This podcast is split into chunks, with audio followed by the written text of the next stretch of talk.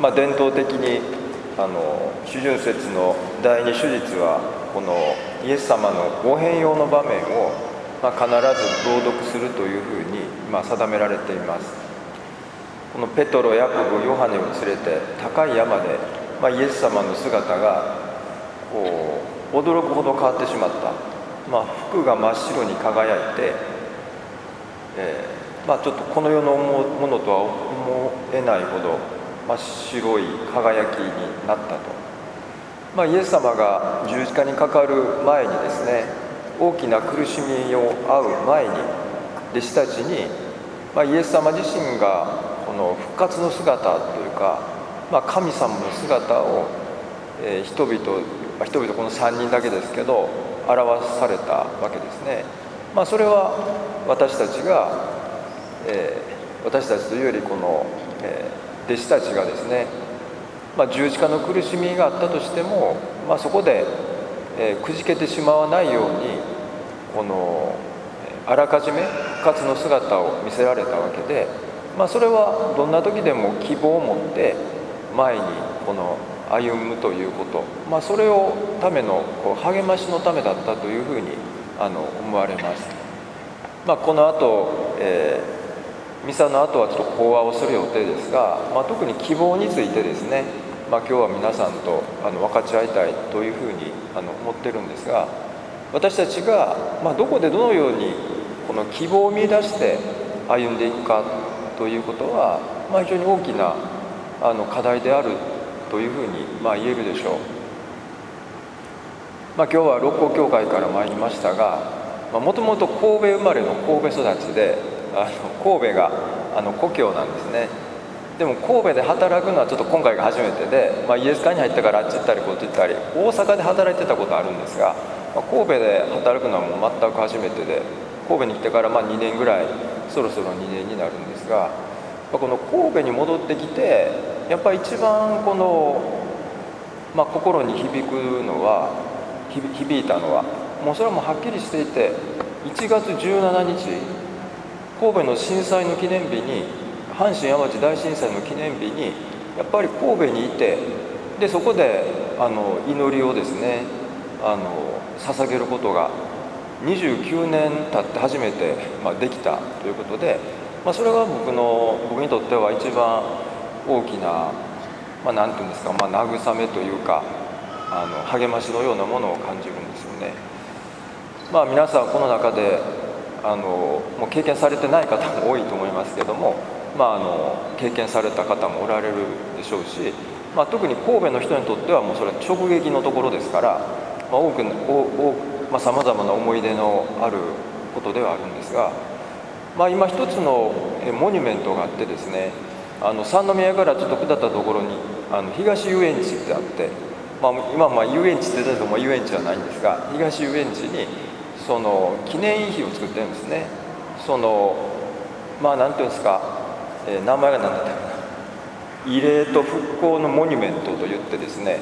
その、まあ、ちょっとこう下るような地下にこう降りていくようなところにその亡くなった方々の5,000人以上の名前がこう刻まれていて、まあ、そこに行くと何て言うんですかねこう震災の時の苦しみとか悲しみがこうちょっとこうグッとくるようなそういうところになってるんですけど、まあ、でもそこから出て斜め向かいぐらいにですね1.17希望の明かりっていうのは灯灯されてるんですよね。なんかそれが非常に私にとっては象徴的なんですけどこの、まあ、大きな苦しみの中で苦しみの記念もあるんですがそれとともに希望の明かり希望という名前を付けた明かりを、まあ、ずっとこう灯してるんですね。それはやはりあの時大きな苦しみがあったけれどもでもまあそれを乗り越えるべく、まあ、努力したり奮闘したりで多くのボランティアがあの来られましたし、まあ、結局それをきっかけに大阪教区全体が申請計画というですね、まあ、教区全体が生まれ変わるきっかけにもなったわけなんですがだから実際大きな苦しみがあったけれどもでもそこに希望の明かりを灯しているということも灯そうとした力があってそれを灯してきたということも確かでしょう。あの六甲教会ではもうその、1月17日は必ずその希望の明かりから分灯っていって火を取ってくるんですよね。で取ってきて教会にその火をつけていまだにずっとあのミサをあの捧げその追悼のミサを捧げてるんですが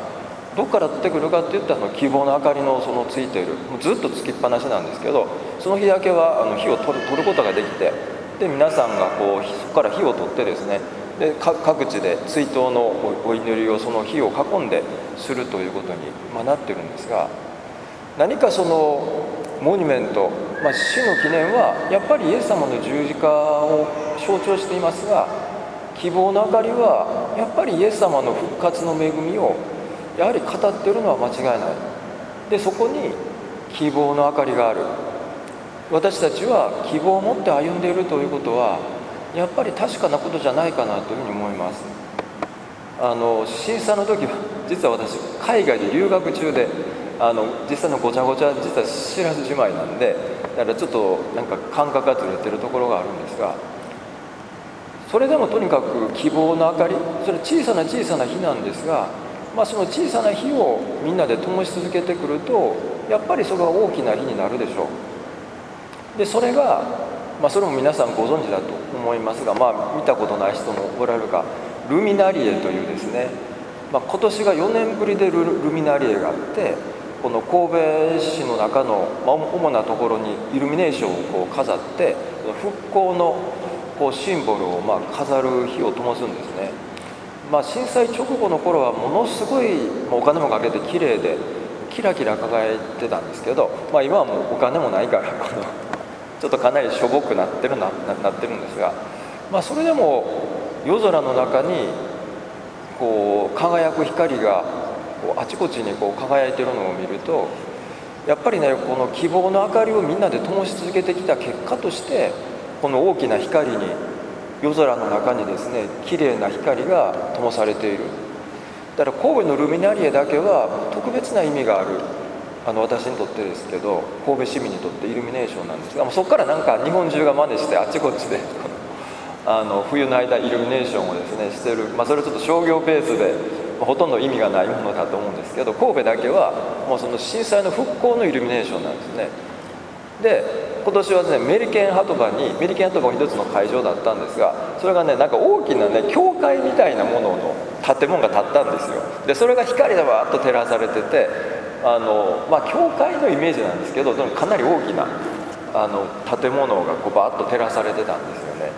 で中に入ろうと思ったんですけどあまりに入場者が多すぎて もう入れ入れずちょっと外から見ただけだったんですがやっぱりねあの大きな建物の光を見たらあ本当にそうだなつまりあれは教会が私たちの教会がみんなで小さな火を持って集まって灯せば大きな光になるっていうことがですねもうそのまま表されてるようなあのルミナリエだったんですよね。大阪教区としてやっぱり僕は大きな光をこの二十何年間照らすことはある程度やっぱりやってきたんじゃないかっていう申請計画からいろんな形で、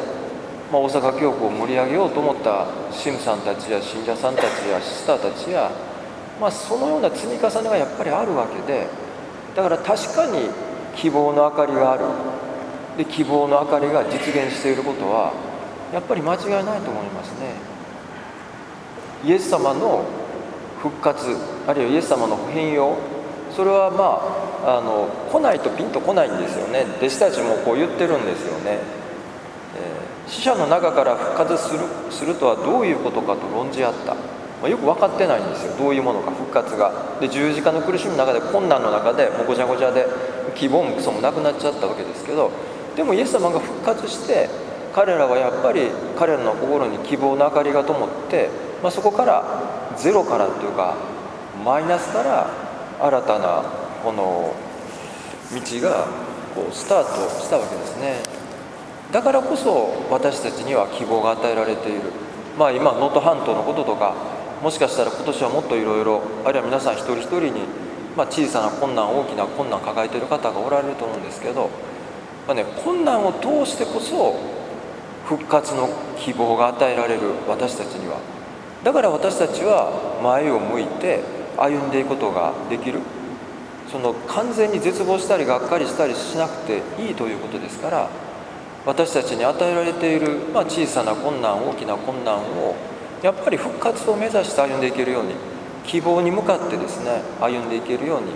まあ、このミサを通して願いたいと思います。私たち一人一人が希望の明かりを灯して互いに協力するならばそこから大きな光がやっぱり生まれてきて希望が実現していくと思いますね、まあ、そのような未来に向かって私たちが歩んでいけるように、共に祈りを捧げたいと思います。